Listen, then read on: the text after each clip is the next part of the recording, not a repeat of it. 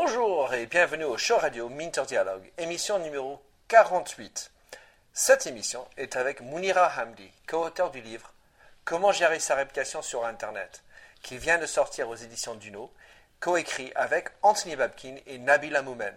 Le livre contient plusieurs témoignages et interviews d'opérationnels et d'experts, dont Jacques Froissant, Franck Lapinta et Fadila Brahmi. J'ai également contribué avec ma version des cinq règles d'or. Découvrons alors le livre et la charmante Mounira.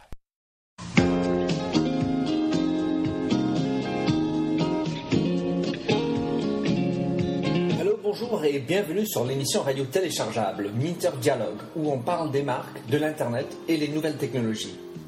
Je suis Minter Dial, votre compère pour cette émission radio téléchargeable, autrement dit un podcast. Je suis auteur du blog minterdial.fr où vous trouverez les show pour l'entretien qui suit, avec l'ensemble des sites et des liens cités dans l'émission. Si vous lisez anglais, j'ai également mon blog en anglais, themindset.com, T-H-E-M-Y-N-D-S-E-T. Plongeons alors dans cette nouvelle émission de Minter Dialogue. Bonjour et bienvenue au show Radio Minter Dialogue. Je suis au l'hôtel Lutetia. Nous sommes le 4 novembre. C'est vendredi soir, donc euh, un hashtag FF pour tous. Et je suis avec Mounira Hamdi, qui est une des trois auteurs d'un livre qui vient de sortir hier, qui s'appelle Comment gérer sa réputation en ligne. Alors, euh, Mounira, est-ce que tu peux te présenter d'abord et ensuite on va parler du, livre? Oui, alors bonsoir à tous. Donc comme tu l'as dit, je suis une des trois auteurs euh, du, livre Bien gérer sa réputation sur Internet.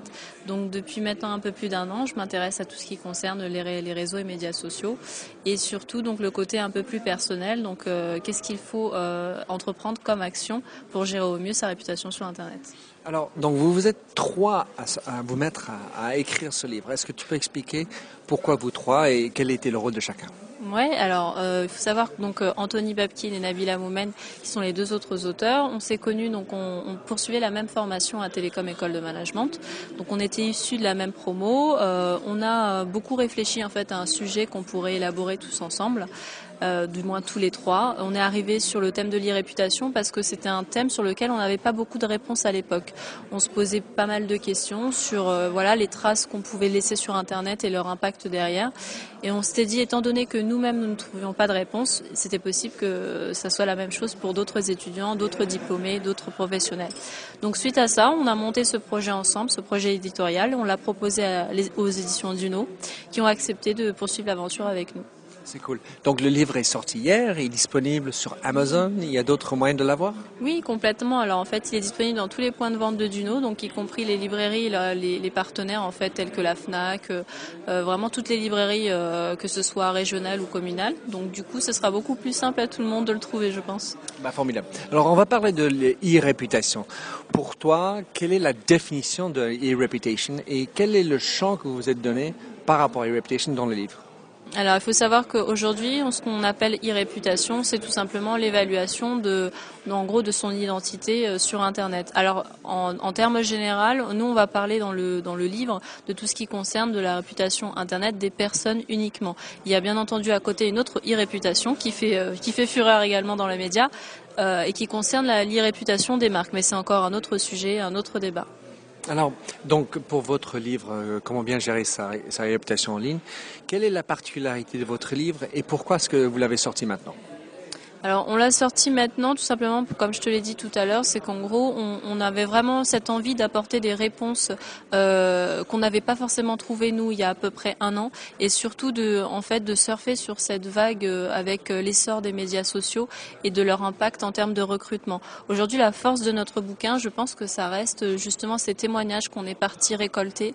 il y a toute une partie dédiée en fait à l'impact de l'irréputation sur le, le recrutement, donc sur les candidats, et à côté, bien sûr, cette présentation d'outils euh, divers et variés qui, sont en train de pulluler un peu sur le net, mais qui sont tout aussi intéressants que des réseaux généralistes tels que Facebook, Twitter ou, qu'on connaît un peu plus comme LinkedIn et Viadeo. Alors, de toute façon, comme j'ai dit au début, je suis, euh, je fais partie des personnes que vous avez interviewées. Est-ce que tu peux m'expliquer ou nous expliquer une autre personne qui a participé dans le, le livre que vous avez interviewé, qui t'a paru intéressant à partager avec nous? Oui, complètement. Bah, alors, pour reprendre un peu les témoignages RH, je pense notamment à Jacques Froissant. Euh, son approche est vraiment, euh, voilà, vraiment spécifique parce que c'est quelqu'un qui, euh, qui a tout de suite abordé les médias sociaux, dans, enfin qui a, qui a lié les médias sociaux au recrutement. ça a été un des précurseurs dans ce domaine-là d'ailleurs. Et ce qui était assez sympa à voir aussi, c'était de voir son point de vue en termes de, en termes de d'irréputation, parce que tout de suite, c'est la personne qui nous a dit, bah oui, forcément, c'est important. Forcément, aujourd'hui, quand je vais recevoir un candidat la première chose que je vais faire, c'est consulter sa, sa réputation. Donc, ce qui était intéressant également, c'était de pouvoir confronter sa position, donc sa version, avec celle de d'autres recruteurs, donc qui étaient un peu plus, voilà, un peu moins enclins, on va dire, à donner un, une grande image ou une grande importance à l'irréputation. Donc, en termes de RH, je pense vraiment à Jacques Froissant, Franck Lapinta et Didier Bécher.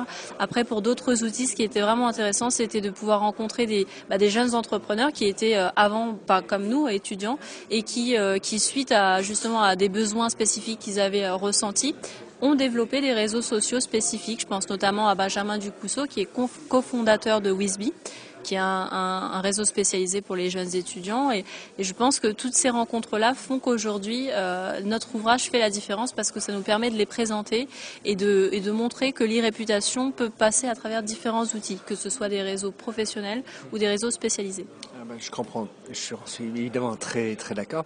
Alors, on a parlé beaucoup des, jeunes euh, sortant de, l'école et tout le reste.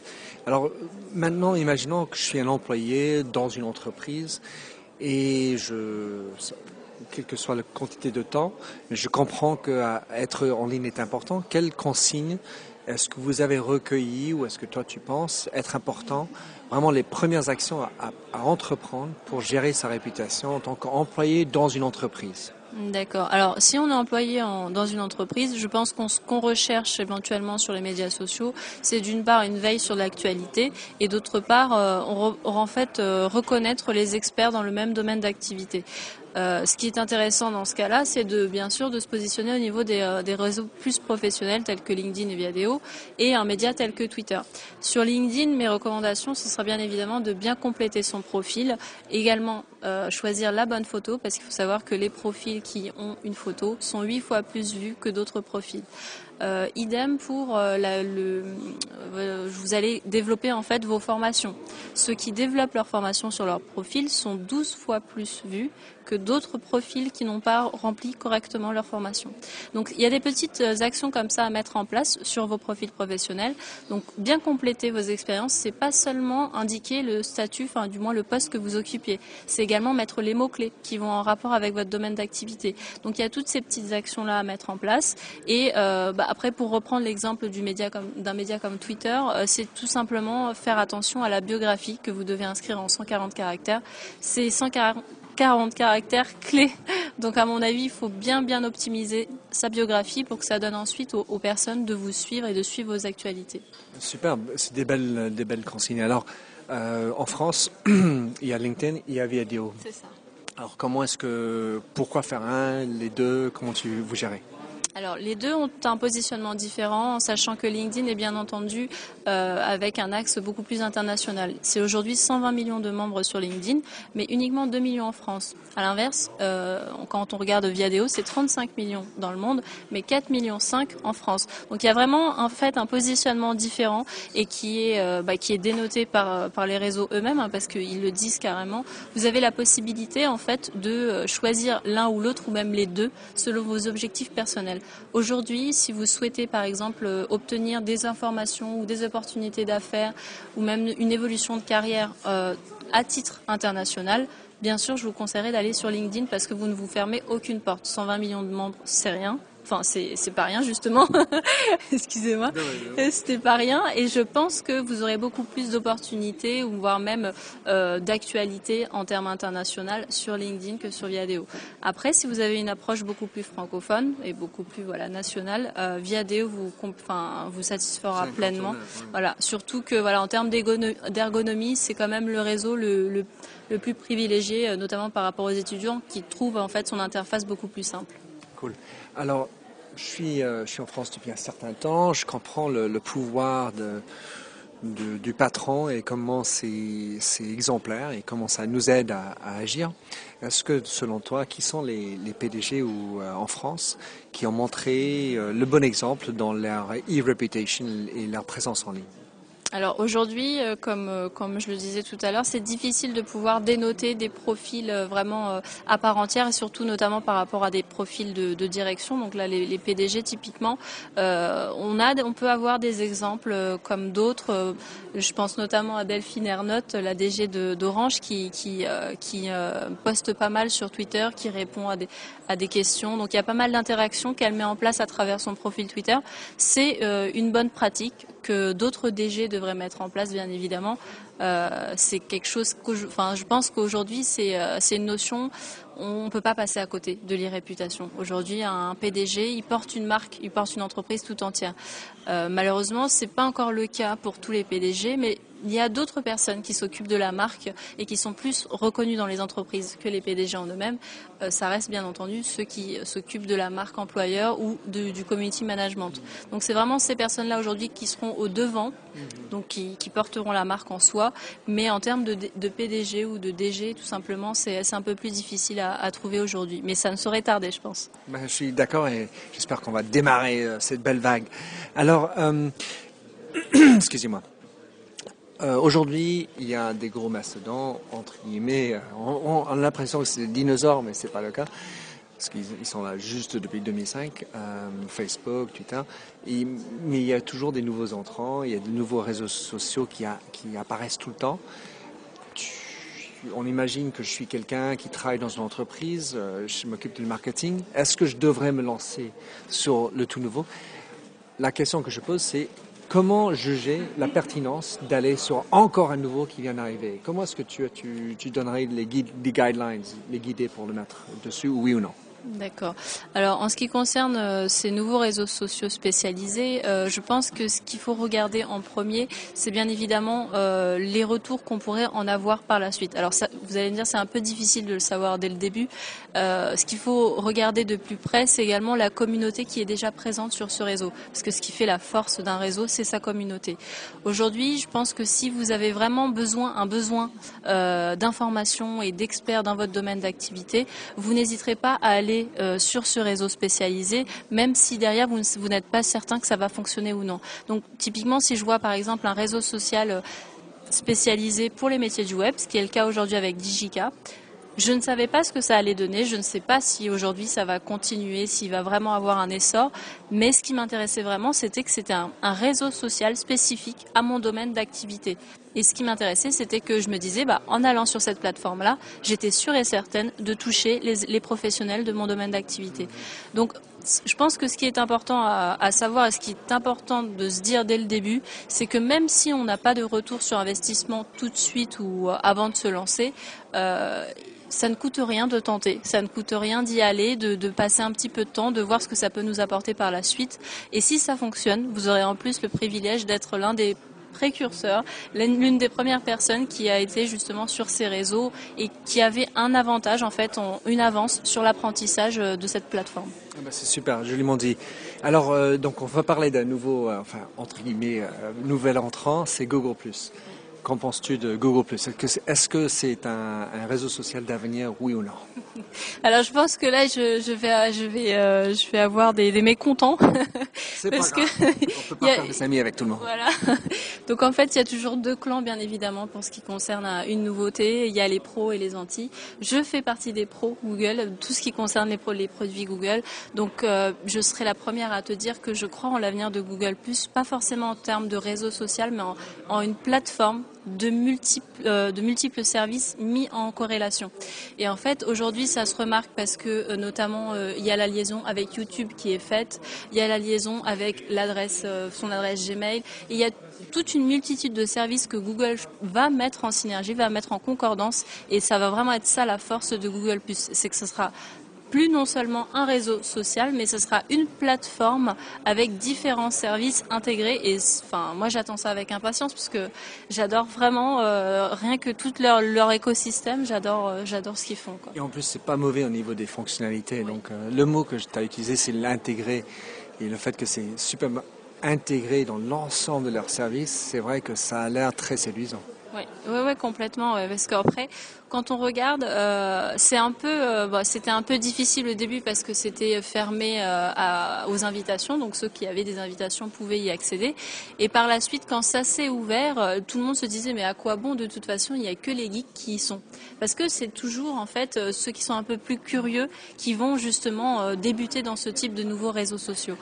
Et je pense que peut-être après que le temps me donnera tort, mais je pense que ça va devenir de plus en plus euh, enfin, utilisé de manière générale par tout le monde parce qu'aujourd'hui, le premier moteur de recherche, ça reste Google dans la plupart, des régions euh, dans le monde. Donc, on passera par Google, mais il ne faut pas oublier que dans, enfin maintenant, c'est Google dans Google+. On parle de Google Plus dans Google, mais bientôt ça sera l'inverse. Et j'espère vraiment euh, que ça, enfin, les gens ne mettront pas de frein par rapport à cette nouveauté, parce que à chaque fois qu'il y a un changement d'habitude, c'est difficile à mettre en place et c'est difficile à faire accepter.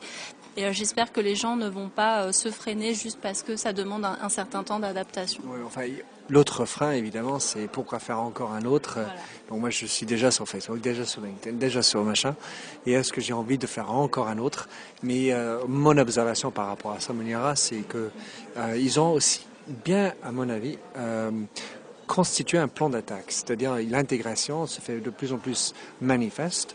Et la deuxième chose, c'est qu'ils ont des, améliorations qui viennent au fur et à mesure, ce qui fait qu'il y a toujours un nouveau truc. Et ça, ah oui, tiens, je vais aller regarder euh, ce qui se passe. Et, je trouve pour ça, en plus, c'est pas anodin leurs, leurs améliorations qui arrivent. Donc je trouve ça intéressant. Oui, oui, complètement. Bah, moi, je suis complètement d'accord avec toi. Je pense que ça a été dénoté, euh, surtout ces, derniers temps, parce que après, la, la, le plus grand virage qu'ils aient pu faire, c'est montrer que Google Plus était ouvert à tout type de public en mettant en place les jeux. Parce que typiquement, quand vous mettez des jeux en ligne, comme le, faisait Facebook euh, à travers, à travers le réseau, c'est pour attirer un, large public euh, de tout, type d'âge, en fait, de tout type de génération. Et quand ils ont mis en place les jeux, c'est vraiment là où je me suis dit, ah ouais, en fait, c'est vraiment grand public. C'est pas que pour les geeks et c'est pas que pour les hommes. c'est vraiment euh, pour attirer le plus de monde possible. Et aujourd'hui, quand vous voyez un peu tous les services, bah, comme tu le disais tout à l'heure, tous les services qu'ils essayent d'agréger à la plateforme, forme c'est juste énorme parce que je pense que c'est la bonne stratégie à faire parce que du coup on n'aura plus besoin d'aller sur plusieurs euh, réseaux. Aujourd'hui j'ai plus besoin d'aller sur Google Plus d'un côté, sur YouTube de l'autre. J'ai YouTube dans Google Plus. Donc c'est en, intégrant tous ces, tous ces petits systèmes là, toutes ces petites euh, options là qui font que ça va apporter beaucoup plus de public et beaucoup plus de membres à ce réseau. Et c'est je pense en grandissant sa communauté que ça fera sa force. Ben, je pense qu'on est tous les deux des pros. c'est à peu près la première fois qu'on a aussi le, côté pro euh, sur ce podcast, euh, dans tous les entretiens. Euh, alors, donc, l'avenir nous dira. pour 2012, Mounira, quels, quels sont les mots d'ordre pour gérer sa réputation alors je pense que comme toute comme toute action à mettre en place, il va y avoir une, une phase de réflexion avant. je dirais que pour ce qui concerne l'irréputation, il va y avoir un, un certain, on va dire un, une certaine période où beaucoup de contenus vont être, vont être mis en ligne autour du thème de l'irréputation. Ça a déjà commencé euh, en cette rentrée 2011. On a vraiment entendu parler euh, énormément de l'irréputation, notamment liée au secteur de l'enfant, à la recherche de l'emploi. Et euh, je pense que ce qui sera intéressant de faire dans les prochains, dans les prochains mois pour certains, c'est de constater en fait aujourd'hui c'est quoi ta e-réputation sur Internet. Donc tu vas aller chercher les traces qui ressortent sur ton nom, sur ton identité et voir ce que ça peut donner. Suite à ça, tu vas mettre en place des actions. Donc ça va être cette présence que tu vas développer sur différents réseaux sociaux. Donc pour moi, ça sera première chose Google. et deuxième chose, les réseaux sociaux. Et je dirais que pour se tenir informé de tout ce qui concerne euh, l'e-réputation, de l'identité numérique, etc., la troisième chose que tu vas faire, c'est de suivre nos actualités sur le blog, donc maireputation.com. Pour moi, ce sera les trois mots d'ordre de cette fin de journée. C'est génial, Monira. Donc, euh, comment est-ce qu'on peut te suivre euh, et te contacter si on a envie de savoir plus? Alors, pour me contacter, c'est tout simple. Je suis sur Twitter, donc Mounira Hamdi, euh, Mounira comme Mounira, Hamdi, H-A-M-D-I. Et vous pouvez également retrouver donc les deux autres auteurs, donc Anthony Babkin, c'est euh, son handle. Nabila Moumen, c'est son handle. Et on a également un compte Twitter, donc c'est ma e-réputation. Génial. Mounira, je te remercie beaucoup. Toujours un plaisir de te voir, de te rencontrer, parler de, de réputation, un beau sujet. Et euh, très ben, bon courage pour le livre et au plaisir de te suivre. Merci, à bientôt, au revoir. Merci de nous avoir rejoints sur cette émission de Minter Dialogue, le podcast du digital marketing en français. Vous trouverez les show notes sur minterdial.fr vous pouvez également vous souscrire à mon show Minter Dialogue en français sur iTunes, où vous trouverez d'autres émissions dans cette série d'entretiens d'hommes et de femmes de l'Internet en France, dont des personnages comme Vincent Ducret, conseiller Internet au gouvernement et créateur du Hub Forum, Jacques Land de Laura Merlin, Marc Rougier, président et cofondateur de Scoopit, Gilles Barbier, PDG de Dimaou, ou encore Eric Blo, PDG d'Awakit. Sinon, vous pouvez me suivre sur mon tuto français M-D-I-A-L-F-R ou bien sur MDIAL où je tweete en anglais. Enfin, vous pouvez aussi me retrouver sur mon site anglophone themindset.com T-H-E-M-Y-N-D-S-E-T où j'écris sur les enjeux des marques et le digital marketing. Faites du podcasting, c'est une nouvelle forme de consommation de médias. C'est pratique, c'est mobile. S'il vous plaît, partagez ou tweetez si cette émission vous a plu. Bonne continuation, où que vous soyez en train de l'écouter.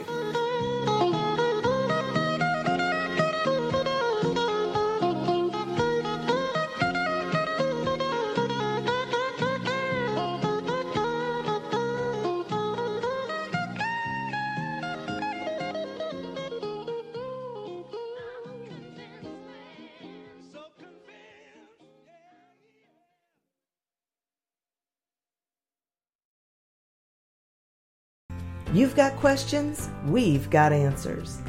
Business leadership, ownership, and sales can be challenging.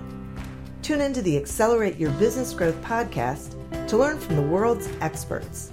Join me, your host, Diane Helbig, as I chat with people who have expertise in various areas of business. You'll enjoy the lively conversations that are focused on providing you with the ideas, tips, and suggestions you need to realize greater success. Get what you need for your business when you need it from the people who have the answers. Accelerate Your Business Growth is part of the Evergreen Podcast Network and is available on Apple, Spotify, or wherever you listen to your favorite podcast.